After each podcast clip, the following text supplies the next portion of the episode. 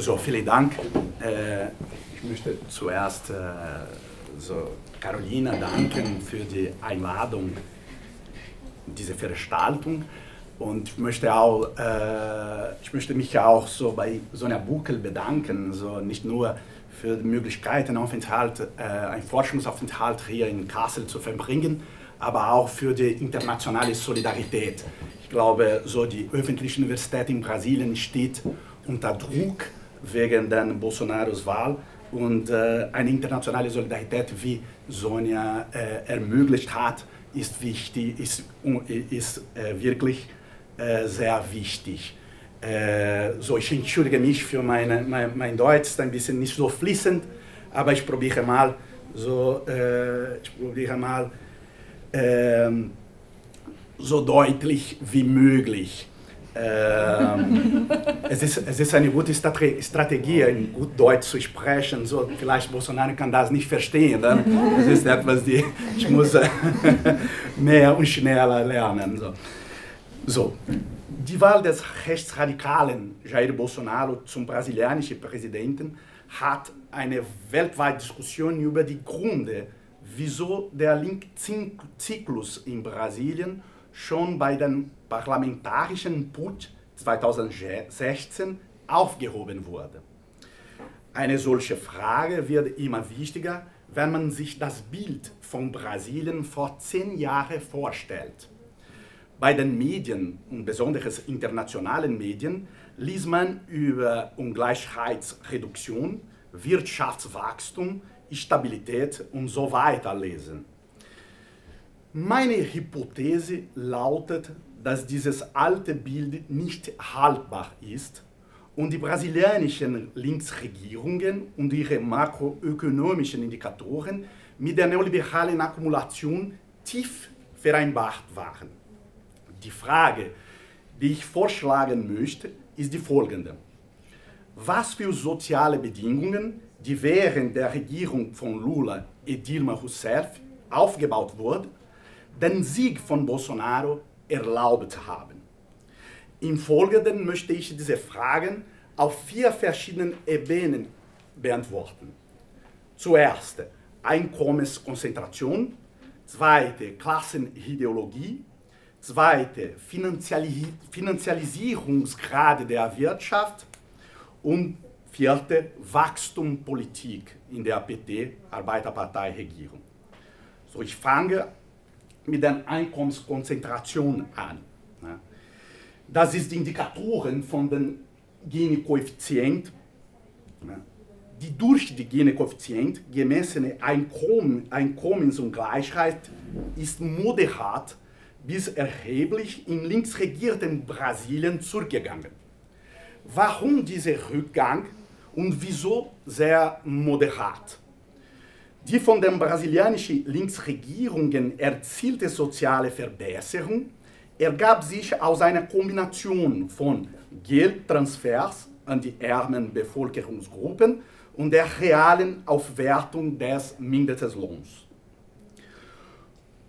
Die, die, die, die, Diskussion über die Geldtransfer, so Carolina Vestena hat ein spannendes Buch darüber, leider auf Portugiesisch geschrieben, aber in dieser Lage und die Situation, die, die, die, die diese Informationen verbreiten, verbreiten muss, ich glaube, eine Übersetzung ins Deutsche ist notwendig. So.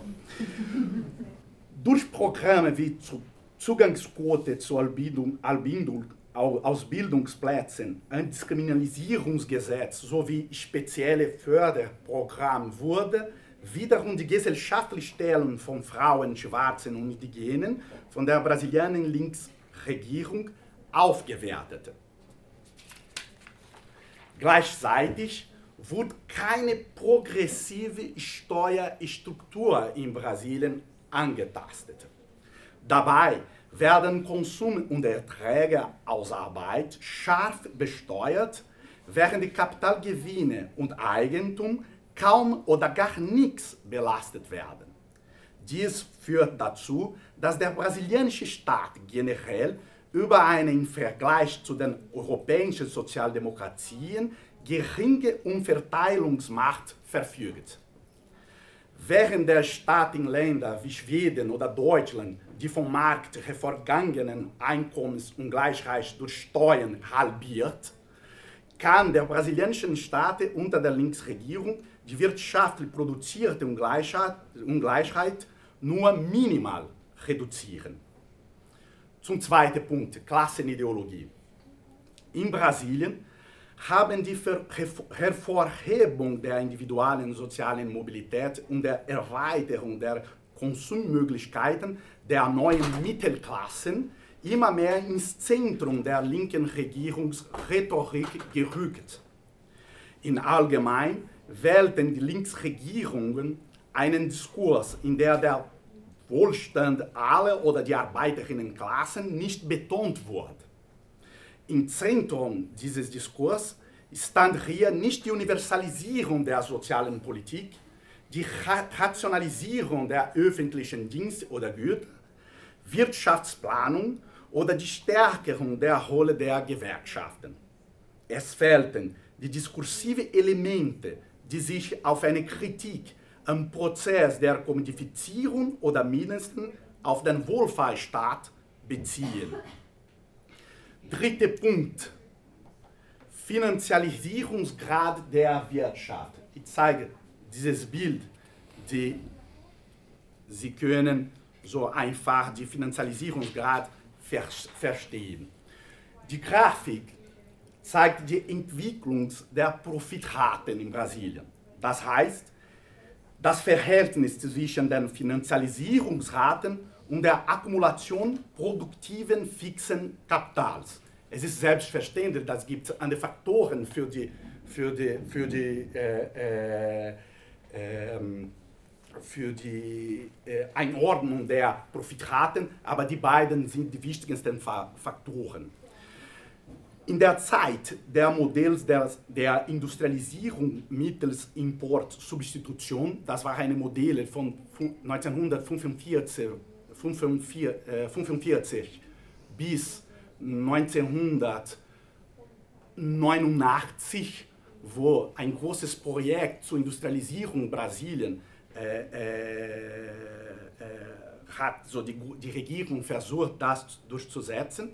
Aber in der Zeit dieses Modells gab es eine gemeinsame Tendenz und eine positive Korrelation, was, was zeigt, dass die Investitionen durch Steigerungen der Profitraten Impuls erhielten.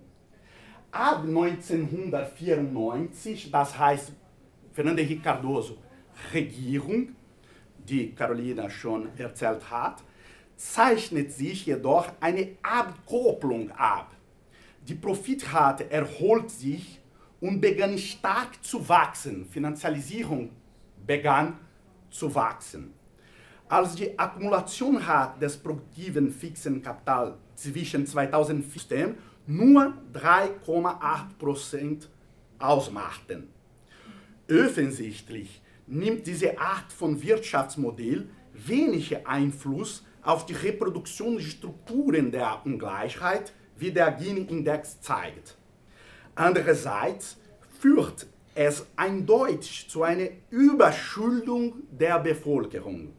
Heute gibt es in Brasilien sechs, äh, drei, 63 Millionen Erwachsene, die mit dem Finanzsektor verschuldet sind. Aus diesem Grund macht es Sinn, diese Art von linken Regierung nicht als sozialstaatliche Welfare State, sondern als schuldenstaatliche Debt, Debt Fair State zu betrachten.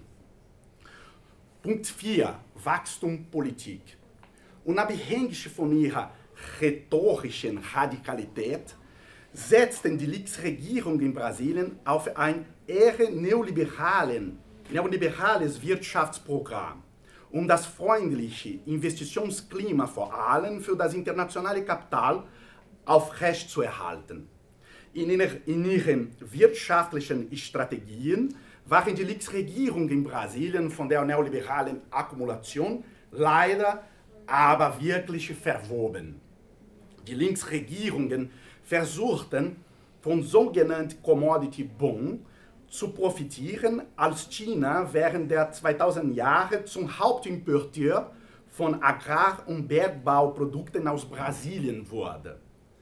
Aus China kamen dafür die industriellen Produkte, die den wachsenden Binnenmarkt Brasilien versorgten. In diesem Kontext wurde die brasilianische Wirtschaft immer anfälliger und abhängiger von der Weltkonjunktur. Man spricht hier von einer Reprimarisierung der Wirtschaft Brasilien. Die industrielle Produktivität ging zurück und Brasilien wurde zum Weltlieferant primärer Produkte. Es ist heute einfach das zu sagen, dass in Brasilien die Wirtschaftsindikatoren sind fast ähnliche die Wirtschaftsindikatoren der 18. Jahrhundert. Das heißt, äh, die, die, die, die brasilianische Wirtschaft heutzutage steht äh, äh, mit den gleichen Indikatoren der Kolonialzeit. Es ist eine sehr starke Reprimarisierung der Wirtschaft. Ähm, als, äh, als nun die, die Entschleunigung der chinesischen Wirtschaft eintrat, und die Rohstoffpreise auf den internationalen Markt jung zurückgingen, wurde der Zusammenbruch des auf Rohstoffexporten basierten Wirtschaftsmodells in Brasilien unvermeidbar. Ich gehe zum Schluss. Die linken brasilianischen Regierung haben die finanzkapitalistische Landnahme des Sozialen nicht widergesprochen. Im Gegenteil dazu, sie haben sie verschafft und verschärft. Das Landnahmkonzept erzählt über Kommodifizierungsprozessen von nicht kommodifizierten Räumen und soziale Beziehungen. Dies kann in dem brasilianischen Fall überprüft werden. Soweit ein Bevölkerungskontingent auf den Markt gedrängt wird, wenn soziale Rechte zurückgenommen und öffentliche Dienstleistungen privatisiert, privatisiert werden. Abhängig von privaten Leistungen, privaten Gesundheit, privaten Bildung und so weiter, werden diese Gruppen in Bankschulden gestoßen, um, um ihre Bedürfnisse zu befriedigen. Als nach den Wanken der chinesischen Wirtschaft die globale Krise Brasilien traf und die Rohstoffpreise sanken, würde die Beschleunigung des Landnahmerhythmus und zum Rhythmus zum Rettungsschirm für Banken und Investoren verlangt. In Brasilien wird diese Gewalt in einem parlamentarischen Putsch ausgedruckt. Seit 2016 leidet Brasilien unter riesigen Arbeitsmarktreformen und Austeritätspolitik. Gegen Widerstand, Aktion der Gewerkschaften und soziale Bewegung wurde ein großer repressiver Apparat zur Abschirmung der Regierung aufgebaut.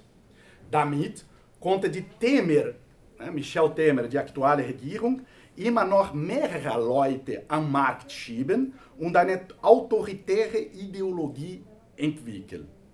Die brasilianischen Arbeiter- und Mittelklassen erlebten und erleben Enttäuschungen über die Pro-Market-Expansion die sehr stark bei der Regierung angefangen hat. Sie könnten und können keine Alternative außerhalb des Marktes erfahren. Die klassischen Debatten der Sozialdemokratie, ich meine Springen Andersen, der äh, schwedische Soziologen zum Beispiel, haben uns gezeigt, dass es eine Alternative gibt, die instand dazu sind, die soziale Reproduktions, äh, äh, Entschuldigung, die, die, die klassische Debatte der Sozialdemokratie, wie zum Beispiel Springer Anderson, haben uns ge gezeigt, dass es eine Alternative gibt, wenn ein politisches Projekt die Vorteile egalitärer, universeller Maßnahmen bietet, die imstande dazu sind, die sozialen Reproduktionsbedingungen einer homogenen Arbeiter- und Mittelklassen zu gewährleisten. Darauf hat aber die Arbeiterpartei in Brasilien verzichtet. Die soziale Verschärfung und das Fehlen der alternativen sozialen Gerechtigkeitspolitik machen der Arbeiter- und Mittelklassen für rechtsextreme Diskurs anfällig. Der Rechtsextremismus wurde von der Enttäuschung mit der Lula-Dilma-Regierung genährt und hat ihren Sinn durch Hassbrillen neu definiert. Die sozialen Spannungen wurden von der nationalistischen, chauvinistischen und ethnisch-rassistischen Klassifikationen neu gefasst. In diesem Sinn würden die Ungleichheit, die in der brasilianischen Gesellschaft durch jahrelange Markt, marktwirtschaftliche Expansion erzeugt wurde, in Schuldenzuschreibung an die anderen, blaming the, the other, übersetzt. Der Rechtsextremismus erfasst die Unsicherheit der Arbeiter und, Mittelklasse, und Mittelklassen und baut künstliche Feinde auf. Die Linke, die Frauen, die Schwarzen, die Homosexuellen und so weiter. Selbstverständlich hat die Arbeiterpartei gegen Sexismus und Rassismus Stellung genommen. Das passiert aber nur auf der Ebene des Kulturalismus, der Identitätspolitik, als eine Verteidigung der Vielfalt und Differenz. Kein Wort aber über die Wirtschaftskrise oder Politik, über die soziale Frage. Das Erfrieren des Mindestlohns, der Grad der Armut, die Privatisierung des öffentlichen Gesundheitssystems, der Zusammenbruch des Sozialversicherungssystems und so weiter, die von der Arbeiterpartei auch hergestellt wurden, zeigen das sehr, zeigen das sehr scharf. Die linke Strategie war, leider nicht erfolgreich in der letzten Wahl. Selbst bei Frauen hat Bolsonaro, hat Bolsonaro die Hälfte der Stimme laut der letzten Datafolie-Umfrage vor der Wahl bekommen. Der Kandidat der Arbeitspartei hat nur unter denjenigen, die geringen Bildungsstand innehaben und bis ein, eins Mindestlohn verdienen, deutlich gewonnen. Nur diese Gruppe hat äh, äh, Fernando Haddad, der Kandidat der Arbeitspartei, deutlich ge äh, gewonnen. Geringen Bildungsstand und bis ein Mindestlohn. Ein, Mindesten, ein Mindest, Mindestlohn in Brasilien entspricht ungefähr 219 Euro. Ich befürchte, dass der Grund dafür ist die keine oder die, die Gründe für, für, diese, für diese Wahl äh, äh, zum Haddad. Ich befürchte, dass der Grund dafür ist die keine oder wenige Markterfahrung von dieser Gruppe. Die Antwort ist nicht selbstverständlich, aber das Risiko, eine autoritäre und sehr autoritäre Welle in Brasilien, auf jeden Fall äh, ist sehr stark. Ja, vielen Dank. Okay. Debatte der Sozialdemokratie, wie zum Beispiel Springer Anderson, haben uns ge gezeigt, dass es eine Alternative gibt, wenn ein politisches Projekt die Vorteile egalitärer, universeller Maßnahmen bietet, die imstande dazu sind, die sozialen Reproduktionsbedingungen einer homogenen Arbeiter- und Mittelklassen zu gewährleisten. Darauf hat aber die Arbeiterpartei in Brasilien verzichtet. Die soziale Verschärfung und das Fehlen der alternativen sozialen Gerechtigkeitspolitik machen der Arbeiter- und Mittelklassen für rechtsextreme Diskurs anfällig. Der Rechtsextremismus wurde von der Enttäuschung mit der Lula-Dilma-Regierung genährt und hat ihren Sinn durch Hassbrillen neu definiert. Die sozialen Spannungen wurden von der nationalistischen, chauvinistischen und ethnisch-rassistischen Klassifikationen neu gefasst. In diesem Sinn würden die Ungleichheit die in der brasilianischen Gesellschaft durch jahrelange Markt, marktwirtschaftliche Expansion erzeugt wurde, in Schuldenzuschreibung an die anderen, blaming the, the other, übersetzt. Der Rechtsextremismus erfasst die Unsicherheit der Arbeiter und, Mittelklasse, Mittel, Mittelklassen und baut künstliche Feinde auf. Die Linke, die Frauen, die Schwarzen, die Homosexuellen und so weiter. Selbstverständlich hat die Arbeiterpartei gegen Sexismus und Rassismus Stellung genommen. Das passiert aber nur auf der Ebene des Kulturalismus, der Identitätspolitik, als eine Verteidigung der Vielfalt und Differenz. Kein Wort aber über die Wirtschaftskrise oder Politik, über die soziale Frage. Das Erfrieren des Mindestlohns, der Grad der Armut, die Privatisierung des öffentlichen Gesundheitssystems, der Zusammenbruch des Sozialversicherungssystems und so weiter, die von der Arbeiterpartei auch hergestellt wurden, zeigen das sehr, zeigen das sehr scharf. Die linke Strategie war, war leider nicht erfolgreich in der letzten Wahl. Selbst bei Frauen hat Bolsonaro, hat Bolsonaro die Hälfte der Stimme laut der letzten Datafolia-Umfrage vor der Wahl bekommen. Der Kandidat der Arbeitspartei hat nur unter denjenigen, die geringen Bildungsstand innehaben und bis ein, eins Mindestlohn verdienen, deutlich gewonnen. Nur diese Gruppe hat äh, äh, Fernando Haddad, der Kandidat der Arbeitspartei, deutlich ge ge gewonnen. Geringen Bildungsstand und bis ein Mindestlohn. Ein, Mindesten, ein Mindest, Mindestlohn in Brasilien entspricht ungefähr 219 Euro. Ich befürchte, dass der Grund dafür ist die keine oder die, die Gründe für, für, diese, für diese Wahl äh, äh, äh, zum Haddad. Ich befürchte, dass der Grund dafür ist die keine oder wenige Markterfahrung von dieser Gruppe.